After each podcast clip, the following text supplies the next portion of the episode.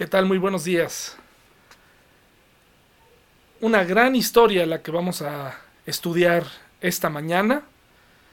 Eh, la había leído antes, eh, no recuerdo cuándo fue la última vez. Probablemente es de esas que se enseñan mucho en la escuela dominical para los niños, pero en realidad no le había puesto atención a los detalles, no me había puesto a pensar en muchas cosas, hermanos.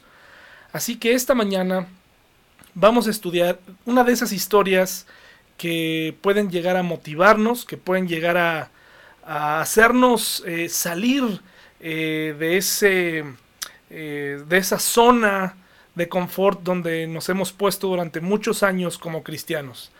Es un momento el que estamos viviendo para ser valientes y no hay otra historia que nos pueda retar más que la historia de Esther.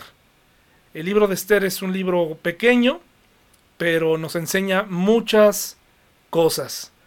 Así que ahí en su casa haga una oración, ubique el libro de Esther.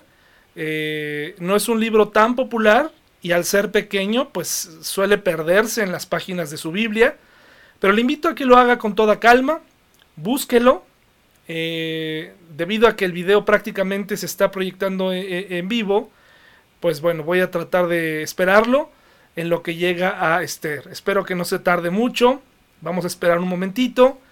Aprovechamos para saludar a los hermanos, deseándoles que este tiempo pase pronto, que ojalá podamos estar en nuestra iglesia en los próximos meses. Eh, recuerde que hay que tener precauciones, aún saliendo, tenemos que tener muchas precauciones todavía. Al no haber una vacuna, pues necesitamos ser cuidadosos con los adultos mayores, los hermanos que son hipertensos, en fin. Entonces hay que tener cuidado, hay que orar para que Dios provea de una vacuna, Dios provea de, una, de un medicamento para que disminuyan las muertes y que también las personas que son vulnerables puedan salir a la calle. No había tenido tiempo de agradecer, pero eh, de veras eh, a las personas que nos han apoyado, eh, en la compra de este software de edición de video ha sido eh, un gran apoyo. Muchísimas gracias a los que aportaron para la compra de este, de este software. Eh, de verdad se los agradezco porque me permite trabajar de manera más rápida. Le agradezco muy en especial a una hermana que se llama Yoli. Yoli Bustos, que aunque no viene a nuestra iglesia, no asiste a nuestra iglesia, ella aportó la mayor cantidad para la compra de este software que ha sido de gran utilidad para poder llegar de manera más efectiva a través de este medio y poder editar los videos. Bueno, espero que ya haya llegado a Esther y ahora sí vamos a eh, estudiar la palabra de nuestro Dios en el libro de Esther. ¿Ya lo tiene? Perfecto. Lo he titulado, sabemos que son historias para niños, para adultos con miedo, pero si pudiera ponerle un título, le pondría Es ahora o nunca. Es ahora o nunca. El libro de Esther. Y vamos a estudiarlo de la siguiente manera. Vamos a irlo desglosando eh, por personajes. Aquí tengo mi Biblia, nueva traducción viviente. Eh, si usted tiene una reina valera, eh, está bien he decidido enseñar con la nueva traducción viviente a través de este medio porque así es mucho más amigable, más entendible, usted puede escuchar, eh, los niños pueden entender también. El objetivo de que tengamos ayudas visuales es también por los niños. Bueno, vamos a comenzar y antes quisiera hacer una pregunta. ¿Por qué estamos aquí? ¿Por qué nacimos? ¿Qué estamos haciendo nosotros? ¿Estamos tan solo ocupando un lugar en el espacio? ¿Estamos únicamente eh, robando oxígeno a los demás. Eh, ¿Para qué estoy aquí? Eh, tal vez los mayores pensarán, pues yo ya cumplí todos los objetivos que me había trazado en mi vida, ya lo único que me resta es morir. lamento mucho cuando conozco hermanos que todo el tiempo se están quejando de su condición física con el paso de los, del tiempo. He conocido hombres fuertes que comienzan mentalmente a envejecer empiezan a darle la orden a su cuerpo de envejecer. Los invitas a hacer eh, alguna actividad física y dicen que ya no están para eso, empiezan a sentirse eh, mayores. Hermanos, eh, eso no es una buena actitud. Por supuesto que ya no podemos hacer ciertas cosas que cuando teníamos 18, 18, 19 años, 20 años, pero tampoco es para ponerle una caducidad. Inmediatamente comenzar a descartarnos, empezar a decir mi tiempo en la tierra ya se cumplió. De ahí que mucha gente que pierde de vista que el dueño de la vida es Dios, comience a desear pues morirse. Y eso es muy triste, hermanos, es muy triste. Y he conocido cristianos que desean morirse o que desde hace mucho tiempo ya no tienen, según ellos, un propósito para estar aquí.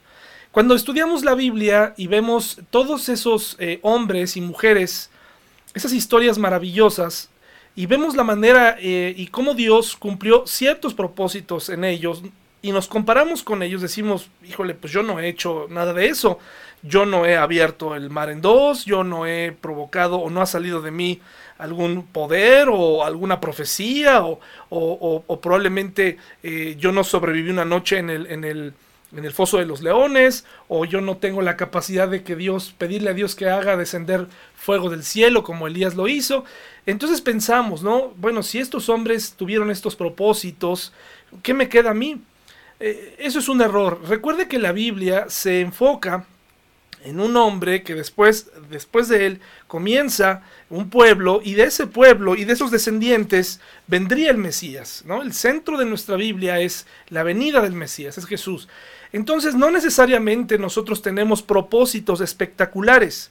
Un error que cometemos los cristianos eh, los cristianos de, domingo, los que vamos a la iglesia, los cristianos, digamos, que no teníamos o que no teníamos un ministerio, en este caso soy pastor, pero por mucho tiempo estuve sentado en la iglesia y comenzaba yo a participar en, diferentes eh, ministerios, servicios de la iglesia, diversos, y, y, hay gente que realmente nos observaba, yo llegué a estar muy metido, lleno de actividades, y entonces estaba yo en esa búsqueda de cuál era el propósito de Dios en mi vida.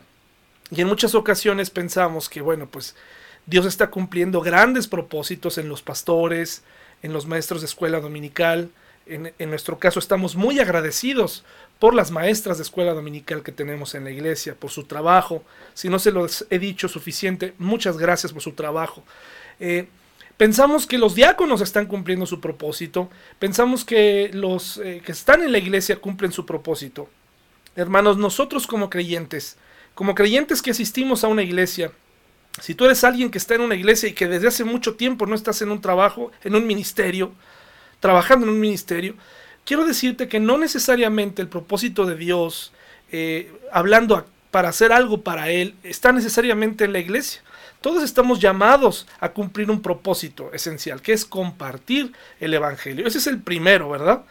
Y, muy importante, fue una comisión, es algo que se nos pidió que hiciéramos. Pero también en el momento en el que vives y, obedeces a Dios y eh, comienzas a hacer su voluntad, eh, entonces nos damos cuenta que nosotros, los que somos papás, tenemos como propósito honrar a Dios siendo buenos padres educando hijos temerosos de Él, ¿verdad? Que le amen, que recuerden sus palabras. Tenemos el propósito, si tienes hermanos, de ser un buen hermano. Si estás casado, de ser un buen esposo o una buena esposa. En un mundo donde se están agotando las relaciones sinceras, las relaciones comprometidas. Eh, es increíble cómo la gente le tiene miedo a esta palabra de compromiso. ¿Verdad? Eh, no la pueden asociar con el amor, pero el compromiso es el pegamento del amor, ¿verdad? Es lo que hace que la familia, hace, eso es lo que hace que una pareja se quede junta, compromiso, ¿verdad? Eh, entonces tenemos diferentes roles y propósitos que cumplir. En este caso vamos a hablar de uno extraordinario, eh, hermoso, pero yo no necesariamente estoy tratando de, que tú busques un propósito sobrenatural, extraordinario, que por supuesto Dios puede hacer. Eh, pero a lo que voy es, mujer, si no te casaste con un pastor, no, no significa que tu vida no tiene sentido. Eh, conozco muchas esposas de pastor que están siguiendo patrones equivocados, están viviendo la vida de su esposo. Realmente no están plenas, no están viviendo eh, su propia vida y su propia relación con Dios. La viven a partir de lo que su esposo vive. Y eso es una pena, porque Dios está interesado en nosotros individualmente. Entonces, eh, Dios quiere cumplir propósitos específicos en tu vida. hay muchos de ellos, ¿sí? No estés esperando, es que yo quiero ser misionero, es que yo quiero ser, pues sé un misionero en tu escuela, sé una misionera en tu trabajo, ¿verdad? Un emisario de, buenas noticias. Eh, sé un verdadero creyente, sé un excelente profesionista y honra a Dios con tu vida. Y por supuesto, eh, debemos trabajar en la iglesia, pero no creas que eso es todo lo que Dios te pide. No hay lugar para, hacer cosas en la iglesia para todos. Hay quien ofrenda, hay quien está, todos deberíamos ofrendar, pero hay quien ofrenda más y, hace bastante. Hay quien eh, solamente ora, y eso es muy importante, que no se ve, no lo vemos al frente.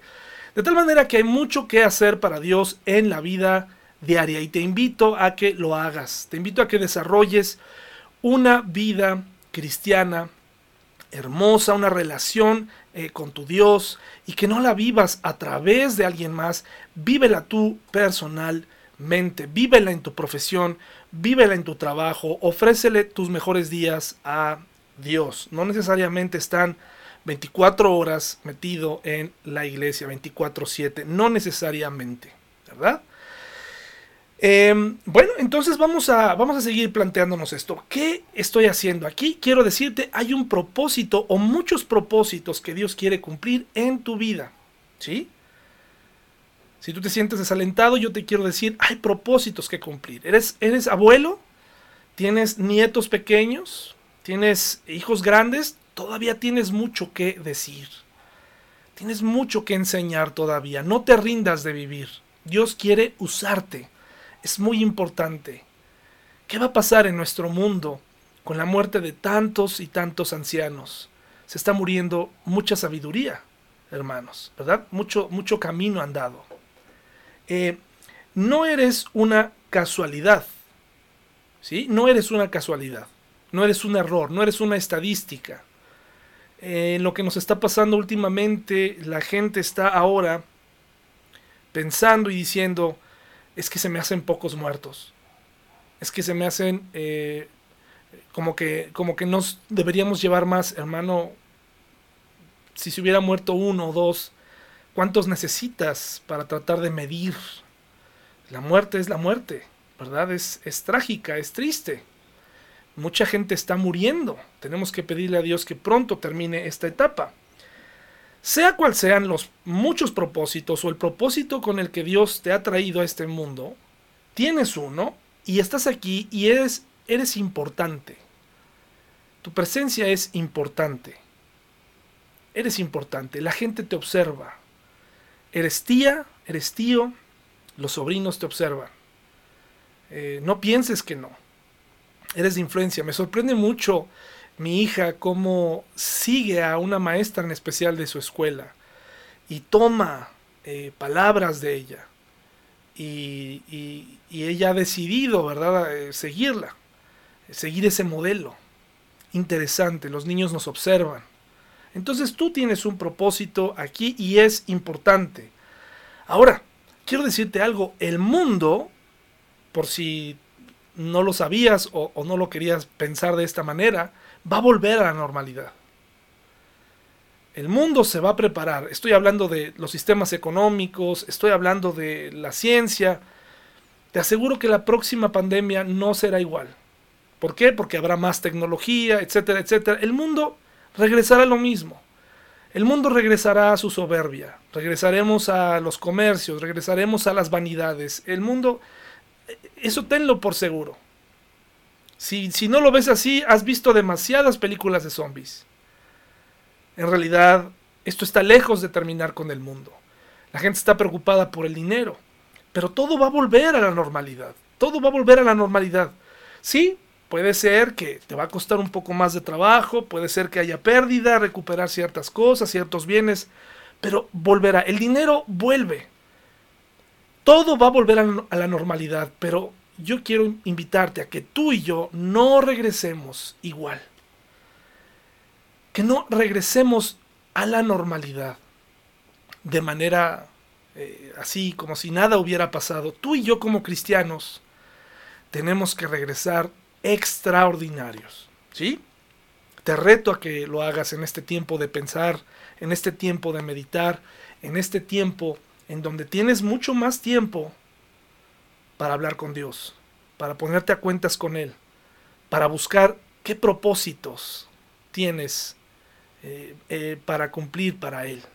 ¿Sí? Entonces todo va a volver a la normalidad, pero espero que tú no regreses normal, regreses extraordinario. Regresemos extraordinarios de este periodo. Tu presencia es importante en nuestra iglesia, tu presencia es importante en tu matrimonio, tu presencia es importante en tu familia, eh, tu presencia es importante en la sociedad. Por algo Dios nos nombró eh, luz y sal, embajadores en un mundo complicado. Eres creyente, eres muy importante. Si tú estás escuchando esto, eh, y probablemente aún no tienes una relación con Dios, no quiero ser petulante, no quiero ser orgulloso. Lo que quiero dar a entender es que el cristiano comprende que hay muchos propósitos, no uno solo. Eso es lo que debe comprender. Y si tú nos escuchas por primera o segunda vez, o aún no eres cristiano, quiero decirte que Dios puede darle propósito, una, muchas finalidades a tu existencia. Ese es el problema, ¿no? De muchas personas. No saben qué están haciendo aquí. Ese es el problema. Pues Dios quiere mostrarte sus propósitos para ti.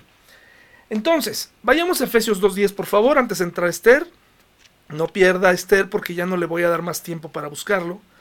Efesios 2.10, fíjese lo que está hablando el Señor en Efesios 2.10, en la nueva traducción viviente. Efesios 2.10. Dice así, mis hermanos, Efesios 2.10.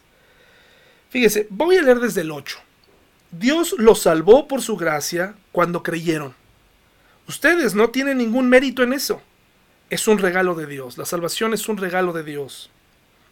La salvación no es un premio por las cosas buenas que hayamos hecho.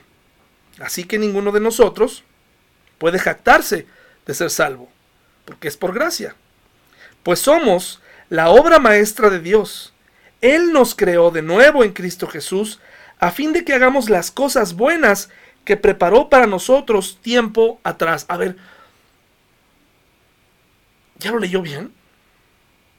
¿Qué está diciendo de nosotros? ¿Ya se dio cuenta? Tú que tal vez tienes eh, tu autoestima baja, tal vez te sientes mal contigo mismo, tal vez hay algo que no te agrada de ti, tal vez te sientes inútil, tal vez te sientes eh, mal por ser quien eres. Escucha bien lo que dice aquí. ¿Sí leíste bien? Pues somos la obra, ¿qué? La obra maestra de Dios. Porque hechura suya somos, dice la Reina Valera. Hechura del griego poema, de donde se deriva nuestra palabra poema. Fuimos redactados, pensados por Dios. ¿Para hacer qué? andar en las buenas obras que Él predestinó para nosotros de antemano, que Él puso antes para vivir en ellas. En la vida de los hombres y mujeres que conocemos como héroes de la fe, había cosas en su vida, llamamientos especiales, que tuvieron que vivir y tuvieron que enfrentar específicamente. Nosotros también tenemos pequeñas misiones y tal vez algunos de nosotros tengamos misiones grandes, pero para Dios, para Dios es muy importante el propósito que tú vas a cumplir, ya sea o, lo puedas medir como pequeño o grande, eso no importa. Él quiere cumplir propósitos especiales en tu vida. De ahí la importancia de que tú puedas buscar a Dios y tener una relación con Él de tal manera que, que incluso siendo un buen profesionista metido tal vez en el mundo, eh, de los negocios o en el mundo profesional, puedas tener una relación con él y ser luz. Y que la gente pueda preguntar, oye, ¿y este abogado? ¿Qué honesto es? Oye, ¿y este doctor? ¿Qué paz me transmite? Necesitamos profesionales, necesitamos cristianos, trabajadores, que seamos luz y sal. Somos la obra maestra de Dios. ¿No levanta eso tu espíritu? Y tú que te sentías nada, eres la obra maestra.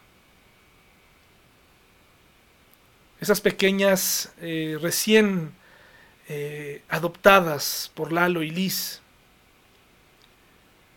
por diversas circunstancias, traídas, eh, extraídas de un ambiente familiar complejo. Quiero decirles que son la obra maestra de Dios. Aunque sus padres, sus primeros padres no lo hayan visto así. Ellas son la obra, son ustedes dos pequeñas, Ania y Mía, son la obra maestra de Dios. Y así tú. Así tú si te sientes triste, si te sientes eh, en el mundo o del lado de los perdedores, porque el mundo te ha hecho sentir así, porque no tienes dinero no vales, dice el mundo, porque no tienes juventud no vales, porque no tienes ciertas cosas, es una mentira. Eres la obra maestra de Dios. ¿Te quedó claro, hermano? Este no es un piropo, este no es un cumplido mío, esta es la palabra de Dios, es Dios mismo diciendo, tengo obras para ti, obra maestra. Yo te redacté, yo pensé en ti. ¿Qué esperamos entonces para vivir en esas nuevas obras, primeras obras que Él puso de antemano para que anduviéramos en ella? Sin duda no son obras de vanidad, son obras y propósitos tan importantes como los que vamos a ver ahora y que cambian la vida de una persona, incluso la vida de todo un pueblo. Pensemos en alguien que, ha dejado algo en tu vida, ¿sí? Piensa en alguien eh, que, ha, eh, que dedicó tiempo, del cual aprendiste, que tal vez esa persona ni sabe lo que hizo por ti. Deberías acercarte y decirle, oye, gracias Ojalá que terminando el video pudieras mandarle un mensaje a una de esas personas y decirle gracias por lo que has hecho hiciste en mi vida. Eso anima mucho, porque vienen momentos complicados de cuestionarse, ¿verdad? Habla con alguien, habla con él, con ella. Agradecele a tu maestra de escuela dominical, agradecele a alguien que dejó algo en tu vida. Esa persona cumplió un propósito, te enseñó, te ayudó estoy pensando en escuelas, en, escuelas eh, dominicales, maestras de la escuela dominical, eh, que dejaron algo en mi vida, líderes que dejaron, que tal vez ahora están en situaciones más complicadas, pero si por alguna razón llegan a ver este video, quiero agradecer a Juan Luis Loesa, un gran líder. Dejaste mucho en mi vida, hermano, mucho, mucho. Ojalá un día podamos vernos otra vez y saludarnos. Dejaste mucho en mi vida, aprendí mucho de ti. Te agradezco. ¿Quién más? ¿De quién más te acuerdas? Por ejemplo, hermanos, yo tengo aquí una, una a veces he, cometido el error de menospreciar o de no ser a veces lo suficientemente, eh, eh, pues, eh, cariñoso, ¿verdad? Pero mi abuelo dejó, ha dejado mucho en mi vida. Eh, por aquí tengo una foto en donde me está cargando en la playa con mucha paciencia. Eh, jugaba conmigo. Entonces, ¿tú en quién piensas? ¿En quién piensas? ¿Quién ha cumplido? Díselo. Gracias por lo que has hecho en mi vida. Si sientes que tu vida no ha valido, si sientes que no ha servido de nada, anímalo con estas palabras. Ahí está mi tía Graciela, por ejemplo. Mi adolescencia, mi niñez, no hubiera sido lo mismo sin ella. Gracias, tía. Entonces, así piensa y agradeceles, porque esas personas que tal vez a los ojos del mundo no están al frente de una iglesia, no están predicando, no son esposas de pastores, no son misioneras, Dios cumple propósitos en nuestra vida a través de ellos, díselos, díselos, ¿verdad? Y hay muchas personas más que no quisiera yo mencionar por mencionar o dejarlas de mencionar. ¿sí? Piensa en alguien y agradecele. Por ejemplo, esta es la historia de Dwight Moody. Dwight Moody era, fue uno de los grandes predicadores. Eh, se provocó en Estados Unidos un avivamiento cristiano gracias a él. Perdió a, a, su padre a los cuatro años, se quedó con su mamá únicamente, vivió en la pobreza, sin embargo llegó a tener la iglesia más grande de la época en Estados Unidos, en Chicago. Dwight L. Moody. ¿Y sabes cómo empezó todo? Te voy a describir algunas de las personas que formaron parte de su vida. Cyrus Holton. Cuando no tenía nada debido a las deudas, cuando ya no tenía nada que hacer, cuando ya todo estaba terminado, Cyrus Holton lo único que hacía era llevar madera para que se pudiera calentar la familia. No había nada. Él no sabía lo que estaba haciendo, pero estaba cumpliendo un propósito para un futuro gran predicador que sin duda pudo haber enfermado y muerto si no hubiera llegado esa leña. ¿Qué tal cuando fue llevado a la iglesia y conoció al pastor Kirk? Los primeros eh, sermones de Dwight L. Moody fueron totalmente eh, muy similares a los que predicaba el pastor Kirk. Fue influido por él. Yo fui influido por otras personas y otros grandes pastores. Fui influido por uno en especial, al quien también le mando un saludo, se llama Gustavo Mejía. Mis respetos para, para ti, hermano. Aprendí mucho de ti, tal vez no lo sabías, pero aprendí mucho de ti. Así que Dwight L. Moody copiaba ese modelo de predicación en los primeros sermones. Su tío, el tío de Dwight L. Moody, le dio trabajo en su zapatería con la condición de que fuera siempre a la iglesia. Y Dwight L. Moody iba. Y ahí, cuando iba a la iglesia, las primeras ocasiones, conoció al señor Palmer, quien fue muy amable con él cuando era niño. ¿Sí? Lo llevó al salón de la escuela dominical. ¿Te has encontrado gente así en la iglesia? Hay de todo en las iglesias, pero le doy gracias a Dios por la gente amable. Ahí, gracias a que el señor Palmer lo llevó, le presentó al señor Kimball, que es el que estaba dando la clase, el profesor de escuela dominical, y aquel día estaban hablando de Juan. Y cuando les digo que fueran a Juan, eh, Dwight L. Moody no sabía dónde estaba, le dieron el libro, le dieron la Biblia, no sabía cómo llegar, estaba confundido. El, el profesor Kimball fue muy paciente con él, en la mayoría de las biografías se dice que el doctor Kimball le explicó en, voz, después en, relato del propio Moody, le dijo que le había explicado cuánto Dios le amaba. Y esas palabras cambiaron su vida. Gracias a Dios por el doctor Kimball, quien le explicó Juan. Pacientemente le, ayudó para llegar ahí. No fue áspero. Qué importante, ¿verdad? Este encuentro con él. ¿Qué, les puedo decir de Elizabeth Moody, su madre, quien con una combinación de disciplina y oración no pudo enviarlo a los mejores institutos, a las escuelas, pero le dio la educación en casa necesaria para que Moody pudiera convertirse en uno de los más grandes pastores y predicadores que ha existido jamás. Qué interesante, ¿verdad? Hay un artículo por ahí que dice cuáles eran las 10 cosas que hicieron grande a Moody. Eh, que alguien más describe. Y hay muchas cosas de las cuales tenemos que aprender. Era un hombre de oración, era un hombre entregado a Dios, etcétera, etcétera. Eso es un gran modelo a seguir. La mamá de, eh, de Moody pudo verlo hasta los 91 años, viendo cómo el ministerio de su hijo florecía. ¿Te das cuenta el papel de las personas en la vida de alguien? Puedes tú formar parte de ese eslabón que puede cambiar la vida de alguien para bien o también para mal. Pidámosle a Dios ser usados para la edificación, para el ánimo de otros hermanos, ¿verdad?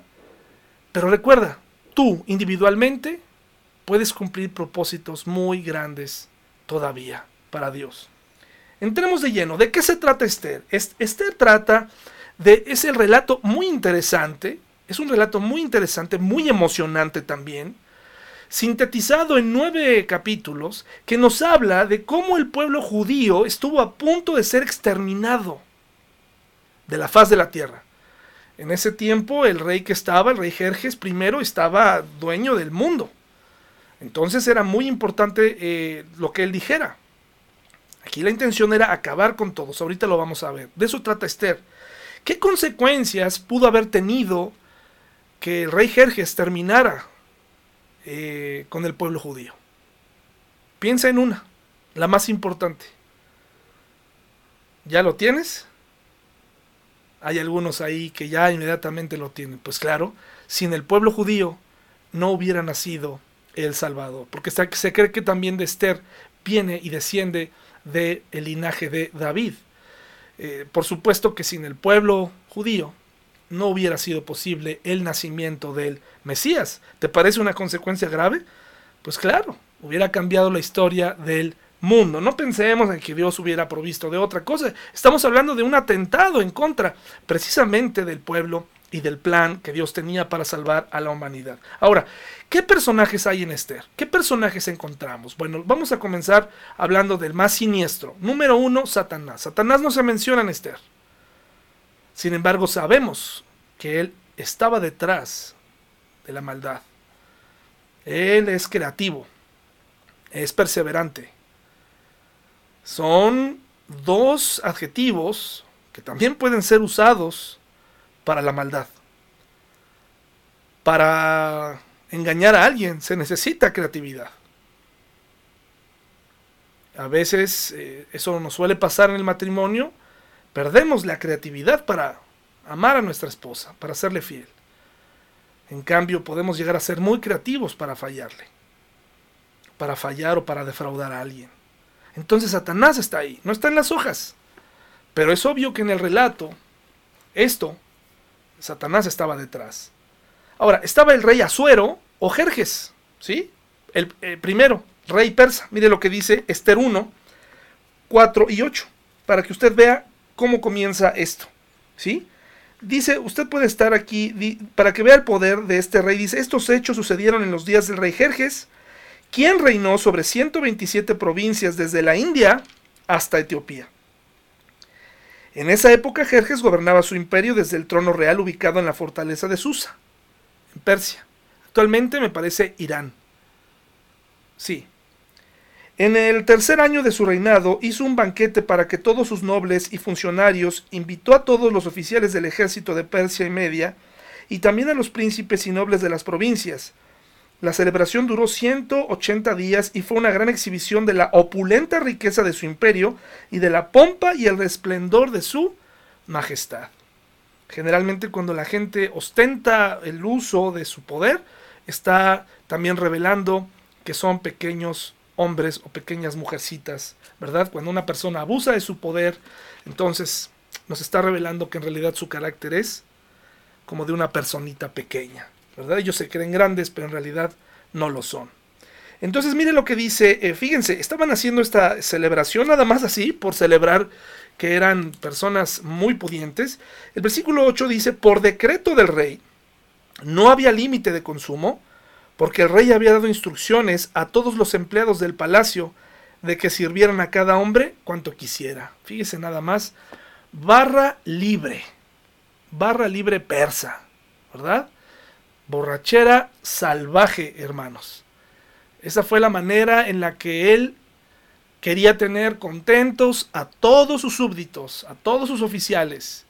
No se puede gobernar borracho, ¿verdad, hermanos? Imagínense qué tipo de criterio puede llegar a tener un gobernante así. Así que él es nuestro segundo personaje. Nuestro tercer personaje es la reina Basti. En el versículo 10, por favor, fíjense, versículo 10. Al séptimo día de la fiesta, cuando el rey Jerjes estaba muy alegre o muy borracho, a causa del vino, les ordenó a los siete eunucos que lo servían, Meumán, Vista, Arbona, Victa, Abacta, Setar y Carcas, que le trajeran a la reina Basti con, con la corona real en la cabeza, Quería que los nobles y los demás hombres contemplaran su belleza porque era una mujer sumamente hermosa. La quería como, como un mueble, la quería exhibir, quería que todo el mundo viera cómo era. Eh, probablemente algunos eh, están hablando de que quería que tal vez tuviera una conducta impropia delante de los caballeros que estaban ahí y eso es a lo que la reina se negó. Esta reina con características hermosas, dice aquí. Del versículo 15 al 22 del capítulo 1 dice, eh, ella no quiere salir, se revela a este rey, y acuérdese que delante de estos tiranos, pues hermanos, mucha gente, este, hay dos opciones, o cedes o mueres. En este caso, la reina Basti, al ser la reina, al ser la pues no era la única mujer, porque en las culturas anteriores la mujer era antigua, era tratada como un objeto, pero en este caso ella era la reina. Así que lo que optaron fue, pues, al no querer salir, el rey hizo un consenso. Y mire lo que dijo. ¿Qué debe hacerse con la reina Basti? preguntó el rey. ¿Qué sanción impone la ley para una reina que se niega a obedecer las órdenes que el rey le envía debidamente por medio de sus eunucos? ¿Qué debemos hacer? dice, ¿no? Pues como no salió a entretenerlos, ocuparon el tiempo para tratar de eh, consensuar qué debían hacer con ella. Dice, la reina Basti ofendió no solo al rey, sino también a cada noble y ciudadano del imperio. Fíjese qué actitud tan machista. Ahora en todas partes las mujeres comenzarán a despreciar a sus maridos cuando se enteren de que la reina Basti se negó a presentarse ante el rey. Antes de que termine este día, las esposas de todos los nobles del rey en toda Persia y Media oirán lo que hizo la reina y empezarán a tratar a sus maridos de la misma manera. Nada pondrá fin a su desprecio y enojo. Fíjense qué preocupados de pronto estuvieron todos. Dice, así que si al rey le agrada, sugerimos que emita un decreto por escrito, una ley de los persas y los medos que no pueda ser revocada, ponga mucha atención con esto, una, una ley que ponía un rey no podía ser revocada así como así. Debería ordenar que la reina Basti sea excluida para siempre de la presencia del rey Jerjes y que el rey elija otra reina más digna de ella. No sabemos más de la reina Basti, probablemente fue enviada a un rincón del palacio y murió ahí. Cuando se publique este decreto en todo el vasto imperio del rey, los maridos de todas partes, sea cual fuere su rango, recibirán el respeto que merecen de parte de sus esposas. A que a usted le gustaría que también hubiera un decreto así, ¿verdad? El rey de y, eh, algún esposo rebelde por ahí. Y el rey y sus nobles consideraron que esa propuesta tenía sentido, pues claro, eh, estaban ebrios. Así que el rey siguió el consejo de Memucán envió cartas por todo el imperio a cada provincia en su propio sistema de escritura y en su propio idioma, proclamando que todo hombre debía ser jefe en su propia casa y decir lo que le viniera en gana, y levantaron sus copas y dijeron, salud, sigamos tomando todos felices. Mire que club de machos se armó aquí. Y no quedó ahí, hermanos. Los hombres a veces nos avalentonamos, hacemos y decimos cosas, pero mire, no tardó mucho en el capítulo 2, una vez que se le pasó el enojo y la borrachera, ¿verdad? Jerjes comenzó a pensar en Basti y en lo que ella había hecho y también en el decreto que él había firmado. Es decir, no le quedaba otra, tenía que deshacerse de Basti, tal vez la, la amaba, era demasiado tarde, había comprometido su palabra y la había hecho ley. Todo por un arranque. Mucho cuidado con lo que hacemos. Así que de esta manera Basti quedó en el olvido y tuvo que hacer una especie de concurso de belleza y de ese concurso es de donde sale nuestra protagonista central. Ahora vayamos por favor a, ver nuestro cuarto, nuestro cuarto personaje y ese personaje es Mardoqueo. Versículo 5 eh, del capítulo 2, por favor. Dice, por esos días, en la fortaleza de Susa, había un judío llamado Mardoqueo, hijo de Jair. Pertenecía a la tribu de Benjamín, mucha atención, y era descendiente de Cis y Simei. ¿Sí se acuerda de Benjamín? ¿Se acuerda de Cis? ¿Tiene cierta idea de quién era? Bueno, pues venía de la tribu de Benjamín. Cis era el padre de Saúl. ¿Se acuerda de Saúl, el primer rey de Israel? Entonces él, Mardoqueo, era un descendiente de Saúl, directo. Ahora, no tenemos buenas referencias de Saúl. No fue para nada un buen rey. Pudo haberlo sido. Pudo haber cumplido muchos propósitos de Dios para su pueblo a través de Saúl. Sin embargo, Saúl físicamente lo tenía todo, espiritualmente no, moralmente no. Era un hombre sin carácter. No quiero ser duro con él, sencillamente son los hechos, son las cosas que están escritas. Y de pronto aparece en la historia del pueblo de Israel otro descendiente de Benjamín y decimos, no puede ser. ¿Otro cobarde? ¿Otro mediocre? No. ¿Qué nos enseña esto? No importa qué hay en tu familia, no importa qué errores cometieron tus antepasados, tus familiares, tus padres, tú puedes, tú sí puedes cumplir con el propósito que Dios tiene para ti. No te dejes engañar, sí se puede romper esas tradiciones que han pasado a tu vida de generación en generación y que son dañinas. Sí puedes romper con eso. Si tal vez tienes un historial de familiares que han, se han divorciado, eh, historial de familiares que han fracasado en su vida. Quiero decirte que tú puedes romper con eso si le pides la ayuda a Dios. Él lo va a hacer. Mardoqueo es el mejor ejemplo para esto. Así que guárdalo bien ahí en tu mente porque aquí nos vamos a reencontrar con el pasado. Tenemos a Mardoqueo, descendiente de Cis, descendiente de eh, Saúl, directamente. Y miren del 21 al 23 del capítulo 2. Dice, ¿qué sucedió con Mardoqueo? Cierto día, mientras Mardoqueo estaba de guardia en la puerta del rey, dos de los eunucos del rey Victana y Teres, dos de los eunucos del rey, Victana y Teres, guardias que custodiaban la entrada a las habitaciones privadas del rey, se enojaron con el rey Jerjes y conspiraron para asesinarlo. Pero Mardoqueo se enteró del complot y le pasó la información a la reina Esther. Entonces ella se lo contó al rey y le dio el crédito a Mardoqueo por la noticia. Cuando se hizo la investigación y se confirmó que lo que decía Mardoqueo era cierto, los dos hombres fueron atravesados con un poste afilado. Todo el suceso quedó registrado el libro de la historia del reinado del rey Jerjes. Aquí se está insertando eh, un incidente que ocurrió cuando ya Esther era reina y hablando de la fidelidad de Mardoqueo antes de que viniera, es un incidente antes de que viniera el complot para eliminar al pueblo judío. Así que ya tenemos la historia, o más o menos eh, pues tenemos a los cuatro principales personajes, pero ahora nos faltan dos más. El siguiente, eh, vamos a aprender un poco de él, está en el capítulo 3, del versículo 1 al 5, y él se llama Amán. Amán.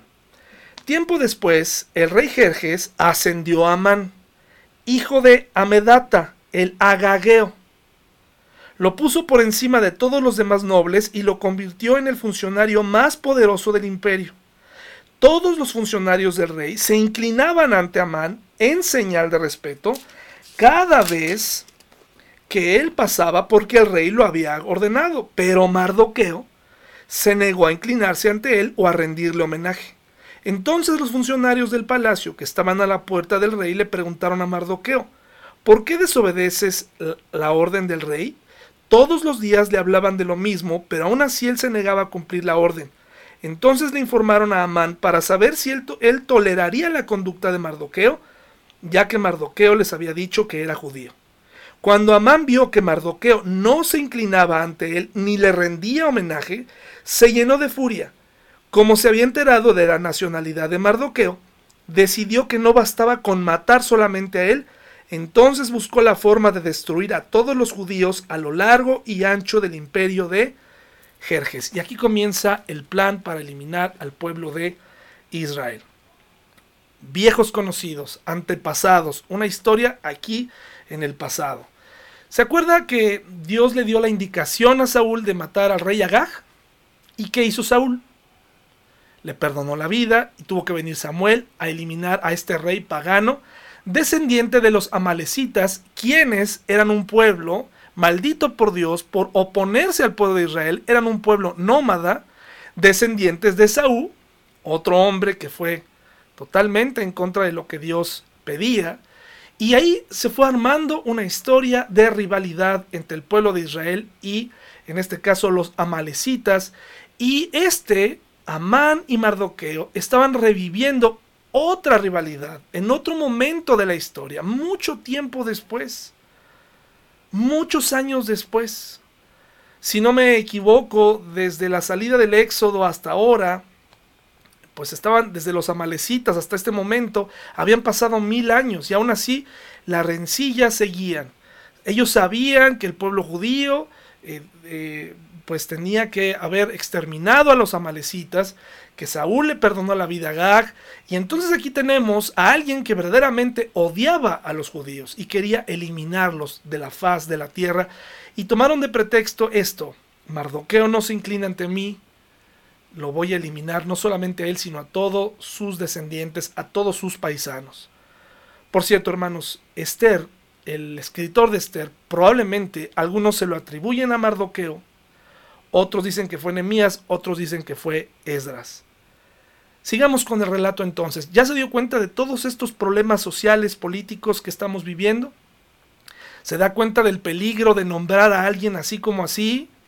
con tanto rencor, con tanto odio, cosas no resueltas del pasado, el rey Jerjes pone a Amán al frente de toda la nación, ahí un funcionario muy importante, el segundo después de él. Qué problema y qué peligro hacer todo lo que a él se le ocurría. Los reyes así eran, muchos gobernantes así son, eh, hacen lo que se les ocurre, y en este caso nombra a este hombre que era soberbio, que era ocurrente, que era eh, prepotente, lleno de odio, y se dejó usar por Satanás, cumpliendo. ¿Sabía que el diablo también puede cumplir ciertos propósitos? Eh, el diablo quiere destruir la vida de las personas. Eh, obviamente no comenzó a decirle a Amán, Amán, vas a pasar a la historia como un villano. Más bien se lo, vende, se lo vendió como fama, se lo vendió como poder, se lo vendió como que él era soberano, como que él era muy importante, pero en realidad el diablo solamente quiere acabar también de manera individual con muchas personas, creyendo que están en el camino correcto. Pues Amán se dejó usar por el diablo. Y entonces se le ocurre, ahorita vamos a ver cómo había tramado eliminar al pueblo de Israel. Entonces vayamos a, ahora a, a Esther y regresemos al capítulo 2, versículo 7. Es muy interesante, hermanos, porque Esther, si usted se fija ahí en el versículo 2.7, dice, Mardoqueo tenía una prima joven, muy hermosa y atractiva, que se llamaba Adasa, a la cual también le decían Esther. Cuando el padre y la madre de ella murieron, Mardoqueo la adoptó, la integró a su familia y la crió como su propia hija. Eh, el nombre de ella era Adasa, ese era el nombre hebreo, que significa mirto, que es un arbusto, al parecer de hojas blancas, que simbolizaba como pureza. Seguramente en el mundo persa, cuando fueron tomados y llevados de su nación, ahí le cambiaron el nombre a Esther y le pusieron Esther, que probablemente viene de eh, la diosa Ishtar, que es la diosa babilonia del amor. Probablemente ahí le cambiaron el nombre, al ser una mujer hermosa, le han de haber cambiado el nombre a Esther o este, alguien se la nombró de esa manera. Otros traducen su nombre de Esther como estrella, ¿no? Un nombre muy diferente a su carácter. Un nombre este, estrella, pues es más como, en este contexto, pues más banal, ¿no? Más por cómo se veía, tal vez, ¿no? Eh, la gente es dada, pues, a ver y, le cambiaron su nombre. pasaba con los exiliados así, ¿se acuerda de Sadrach, Mesach y Abednego? Tenían otros nombres, ¿verdad? Al principio y fueron cambiados por dioses paganos sus nombres. Luego, en el versículo eh, más adelante, en el 8, dice, eh, como resultado del decreto del rey, Esther, junto con muchas otras jóvenes, fue llevada al harén del rey en la fortaleza de Susa y entregada al cuidado de Egay. Egay quedó muy impresionado con Esther y la trató con mucha amabilidad. Enseguida ordenó que le prepararan una dieta especial y se le hicieran tratamientos de belleza. También le asignó siete doncellas escogidas especialmente del palacio del rey y la trasladó junto con ellas al mejor lugar del harén. Esther no le había revelado a nadie su nacionalidad, ni su trasfondo familiar, porque Mardoqueo le había ordenado que no lo hiciera. ¿Sí? es decir, hasta este momento nadie sabía que se llamaba, eh, que era eh, judía. Tal vez por eso le cambiaron el nombre, no lo sé. Todos los días Mardoqueo daba un paseo cerca del patio del harén para averiguar cómo estaba Esther y qué le sucedía. Pareciera que esto va a terminar como cuando de esas historias de novela en donde la mujer subestimada termina siendo hermosa y se casa con el rey y son felices para siempre y, total se queda la pareja feliz, ¿no? En las películas siempre se quedan los, los más hermosos, los, los roles protagónicos. Eh, vamos a ver si esto va a pasar con Esther. Esto pudo haber sido una posibilidad. Esther pudo haber elegido una vida cómoda, una vida fácil, una vida de mentiras, una vida de negaciones, sacar ventaja a lo que el mundo eh, llama eh, o para lo que el mundo es importante, su belleza. Es una realidad que se han hecho estudios que una persona con ciertos rasgos físicos es mejor tratada que otra en este mundo injusto. Probablemente Esther pudo haberse conformado con una vida de esta manera, ¿verdad? Ahora, del versículo 15 a 19, dice así, mis hermanos, dice así, Esther era hija de Abigail. Abigail, tío de Mardoqueo. Mardoqueo había adoptado como hija a su prima menor Esther. Cuando a Esther le llegó el turno de ser llevada ante el rey, ella siguió el consejo de Egay, el eunuco encargado del harén. No pidió nada aparte de lo que él le sugirió y antes, y, y todos los que la veían la admiraban. Llevaron a Esther ante el rey Jerjes en el palacio real a comienzos del invierno del séptimo año de su reinado, y el rey amó a Esther más que a todas las demás jóvenes, estaba tan encantado con ella que le puso una corona real sobre la cabeza y la declaró reina en lugar de Basti. Para celebrar la ocasión, ofreció un gran banquete en honor de Esther a todos sus nobles y funcionarios, decretó día de fiesta para las provincias y entregó generosos regalos a todos. Un rey loco, ¿verdad? Aún después de que todas las jóvenes fueran trasladadas del segundo harén y Mardoqueo fue designado oficial del palacio, Esther siguió manteniendo, manteniendo en secreto su trasfondo familiar y su nacionalidad. Todavía seguía los consejos de Mardoqueo, tal como cuando vivía en su casa. Aquí tenemos entonces el reclutamiento de Esther, llevada al palacio, desafortunadamente amada por cómo se veía. Eh, no estaba hablando de sus virtudes, estaba siendo amada por cómo se veía, ¿verdad? Entonces ahí están ya nuestros personajes. Y comienza el, el, plan de exterminio en el capítulo 3, del 7 al 12. El exterminio, hermanos. Dice así. Este era el plan que tenía Amán para destruir al pueblo judío. Así que el mes de abril, durante el año 12 del reinado de Jerjes, echaron el plan a suertes en presencia de Amán. Las suertes se llamaban Purim, a fin de determinar cuál era el mejor día y mes para llevar a cabo el plan. Se escogió el día 7 de marzo, casi un año después. Luego Amán se acercó al rey Jerjes y le dijo, hay cierta raza, dispersada por todas las provincias del imperio, que se mantiene aislada de todas las demás. Tienen leyes diferentes de los demás pueblos y se niegan a obedecer las leyes del rey. Por lo tanto, no conviene a los intereses del rey que ese pueblo siga con vida. Si al rey le agrada, emita un decreto para destruirlos y yo donaré diez mil bolsas grandes de plata a los administradores del imperio para que los depositen en la tesorería del reino. El rey estuvo de acuerdo y para confirmar su decisión se quitó del dedo, se quitó del dedo el anillo con su sello oficial y se lo entregó a Amán, hijo de Amedata, el agageo, el enemigo de los judíos. El rey dijo: tanto el dinero como el pueblo son tuyos para que hagas con ellos lo que mejor te parezca.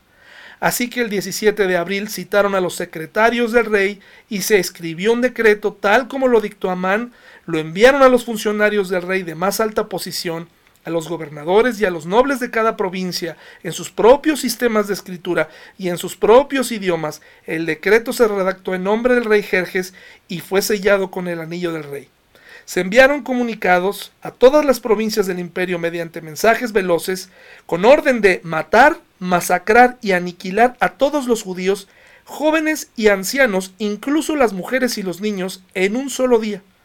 El plan estaba programado para el 7 de marzo del año siguiente.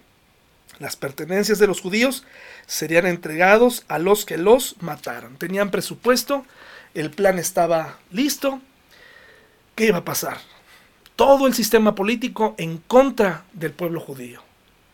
Satanás, feliz de este nuevo atentado, de tener a alguien tan servicial y tan creativo como Amán en un solo día, eliminar a todos simultáneamente, estaba todo preparado. ¿Qué iba a pasar, hermanos? ¿Qué iba a suceder?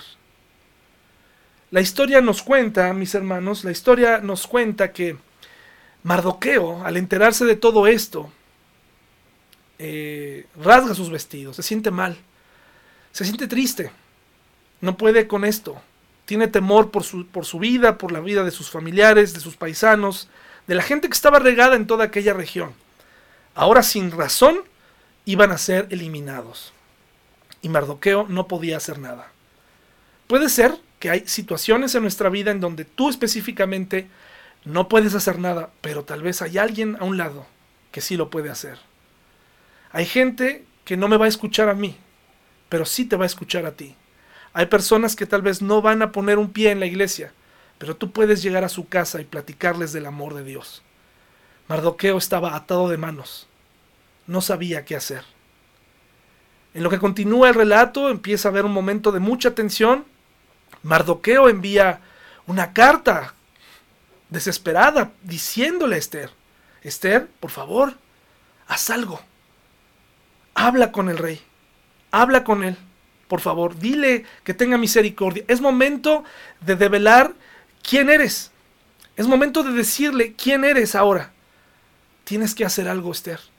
Porque si no haces nada, el pueblo, tus paisanos, tu gente va a morir por este plan terrible. Eh, los reyes ya habían, el rey ya había firmado, él no tenía problema, él nada más le daban algo, no lo razonaba mucho y lo autorizaba. Qué situación tan difícil y tan dura, mis hermanos. Imagínese usted, por favor. Bueno, pues ahora le tocaba a Esther. En esta historia, eh, en todo esto, eh, le dice, ¿verdad? Que por favor use su influencia para con el rey y que vaya y que le diga lo que estaba pasando. Se nota en la carta, que está en los versículos del 7 al 12 del capítulo 4, se nota la desesperación, la urgencia eh, que tenía Mardoqueo. ¿Qué creen que pasó, mis hermanos? ¿Qué creen que pasó? Pues Esther, de momento, mis hermanos, por la primera respuesta, me parece que no estaba tan segura de poderlo lograr. Hubo un titubeo. Dice, entonces Esther le ordenó a Tac que volviera a ver a Mardoqueo y le diera el siguiente mensaje. Todos los funcionarios del rey e incluso la gente de las provincias saben que cualquiera que se presenta ante el rey en un patio interior sin haber sido invitado está condenado a morir a menos que el rey le extienda su cetro de oro y el rey no me ha llamado a su presencia en los últimos 30 días. Así que Atac le dio el mensaje de Esther a Mardoqueo. Y aquí está el versículo y la razón central de por qué quise, quise eh, predicar de Esther esta, esta noche, este día. Me impresionó, nunca lo había leído de esta manera. Me impresionó. Vemos una Esther temerosa y como no, ya había sido testiga de tantas tonterías y tantas decisiones equivocadas de este rey. Era, era obvio que sintiera miedo. Pero hermanos, en estos momentos de crisis es cuando sale el carácter de la gente. Es cuando sale quién realmente eres. Es cuando sale en lo que verdaderamente tú crees. Y está bien tener temor, está bien tener miedo. Pero cuando tú vas a tu Biblia, cuando tú te dejas enseñar por otros, cuando alguien te, te, te hace ver que estás mal y reaccionas, entonces estás cumpliendo el propósito de Dios. Pero hay quienes nos hacemos tontos y ponemos pretextos para no cumplir, para no hacer lo correcto, para no cumplir ese propósito específico y tan grande. Me impresiona lo que lo que le responde Mardoqueo. En los versículos del capítulo 4, 13 y 14. Capítulo 4, versículos 13 y 14. Fíjense lo que le dice Mardoqueo. Si te quedas callada en un momento como este, el alivio y la liberación para los judíos surgirán de algún otro lado. Qué interesante. Le estaba diciendo, Dios de alguna manera va a resolver esto contigo o sin ti, Esther. Si te quedas callada, está bien. La solución puede venir de alguien más. Dios no está limitado a que tú quieras. Dios no está limitado a mí. Dios no está limitado a lo que yo piense. Dios no está limitado a eso. A veces nos sentimos indispensables. Pero aquí Mardoqueo le está diciendo, si te quedas callada en un momento como este, el alivio y la liberación para los judíos surgirán de algún otro lado. Pero va a pasar algo. Pero tú y tus parientes morirán. De entrada, no vas a decir nada, tú vas a morir, no vas a cumplir la gran oportunidad y el gran propósito que Dios tiene para ti. Tú tienes grandes oportunidades en tu familia de ser un líder, de hacer algo en tu iglesia, de ser alguien en tu trabajo respetado y escuchado. Ahí estás. Pero ¿sabes qué? No lo quieres hacer. Has evitado hablar a tus familiares a tus amigos para no perder esa relación, sabes que alguien más lo va a hacer. Dios no te puede esperar. Pero aquí está poniendo delante de ti la oportunidad de hacer algo magnífico, de hacer algo enorme, grande, en este momento de crisis. Y miren lo que después dice, ¿quién sabe si no llegaste a ser reina precisamente para un momento como este? ¿Para qué creías que llegaste a ser reina, Esther? ¿Para qué? ¿Porque estás hermosa? ¿Crees que la realización más importante en tu vida es porque estás preciosa? ¿Porque tienes muchos dones? ¿Nada más viniste a eso? ¿A, que la gente, a hacerte eh, como la sucesora de Basti? ¿Para ser una reina preciosa, la más hermosa? Entonces Mardoqueo tuvo que recordarle a ella. Tuvo que recordarle por qué estaba ahí y quién le había dado ese cargo. Y estaba en ella la oportunidad de aprovechar o no aprovechar. Está en nuestras manos el que se cumpla el propósito de Dios en la vida de alguien más, que, tú seas valiente para tomar decisiones impactantes. Es tu momento. Si no, alguien más lo va a hacer. Me alegra tanto que Esther haya decidido correctamente. Versículo 15, 16, fíjese lo, que, dice, hermosa respuesta. Entonces Esther envió la siguiente respuesta a Mardoqueo. Qué momento de tensión. ¿Se imaginan esta intercomunicación, estos momentos de qué va a decir Esther? Estamos dependiendo de la valentía, estamos dependiendo de que ella haga algo. Y dice, ve y reúne a todos los judíos que están en Susa y hagan ayuno por mí, es decir, oren por mí. No coman ni beban durante tres días, pidan por mí para que tenga valor. Ni de noche ni de día, mis doncellas y yo haremos lo mismo. Entonces, aunque es contra la ley, entraré a ver al rey. Contra todo. Es momento de ser valiente. Si tengo que morir, moriré. Qué, qué valentía y qué convicción. Esto era lo más valioso. Con razón la Biblia dice que, que la, la hermosura es, es vana. Pasa un último término. Es la mujer que teme a Dios. Esa es la, mujer que es verdaderamente hermosa. Qué respuesta tan valiente.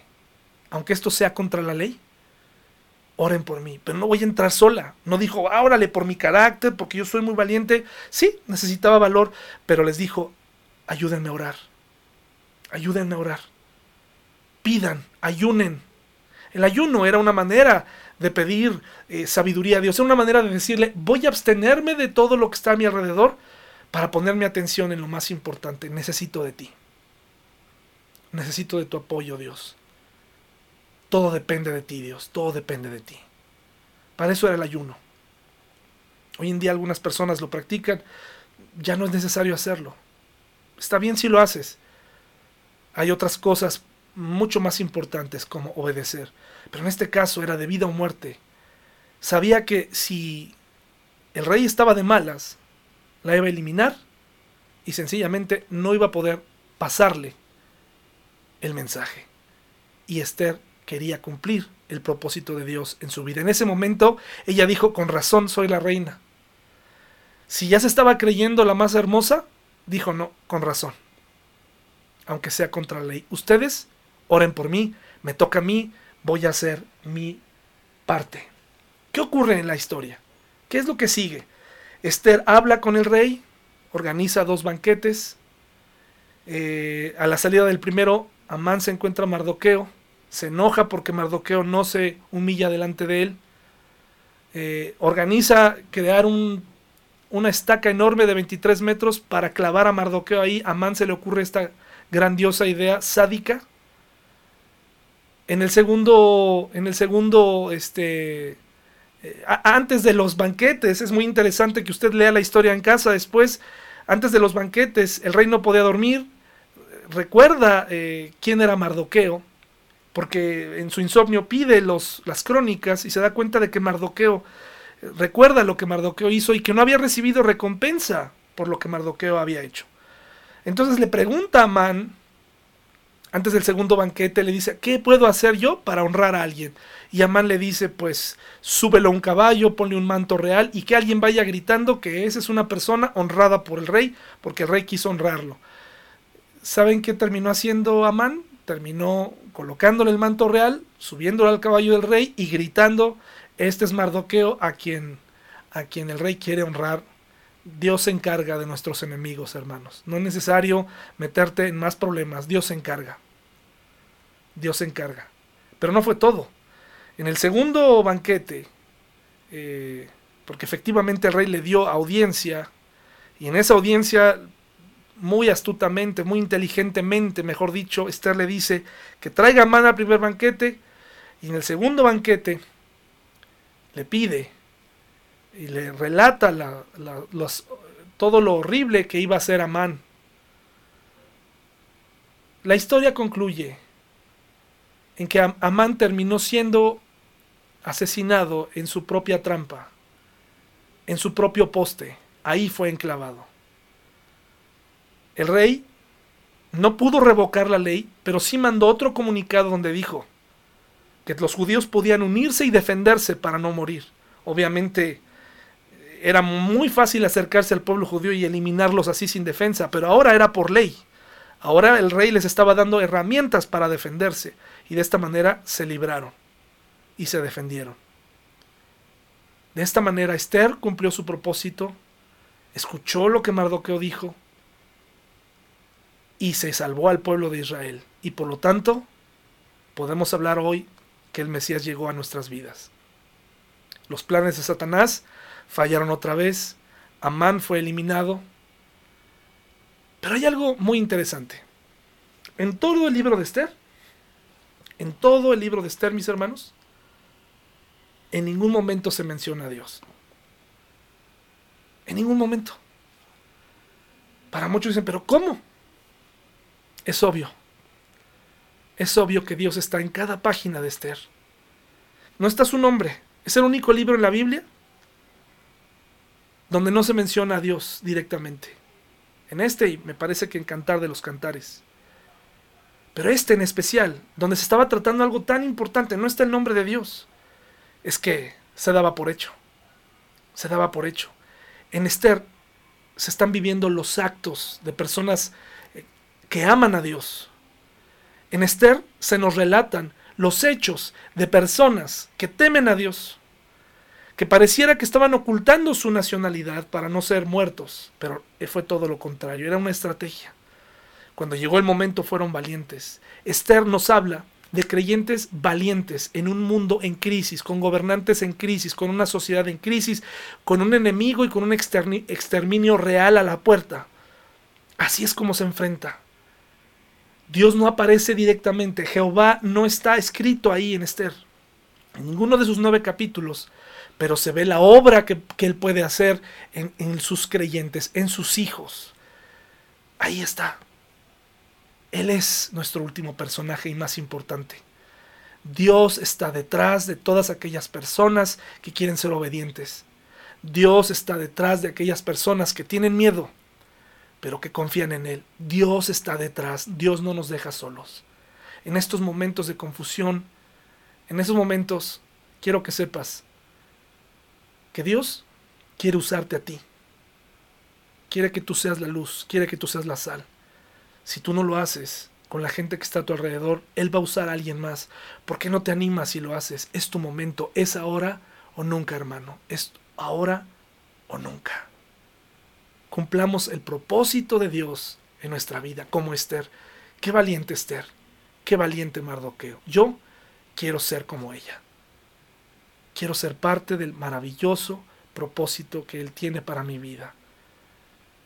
Ya sea pequeño a los ojos de los hombres o grande, quiero estar ahí. Quiero ser obediente. Quiero que Él esté en mis historias. Quiero que Él esté en mi vida. Activamente, activamente. No sirve de nada que yo hable mucho de Dios y diga y diga y diga. Si a la mera hora, hermanos, no voy a hacer absolutamente nada o me va a consumir el miedo. Dios quiere que te comportes activamente, valientemente, con determinación, con esperanza en el futuro, como lo hizo Esther. No importa las consecuencias, es ahora o nunca, mi hermano.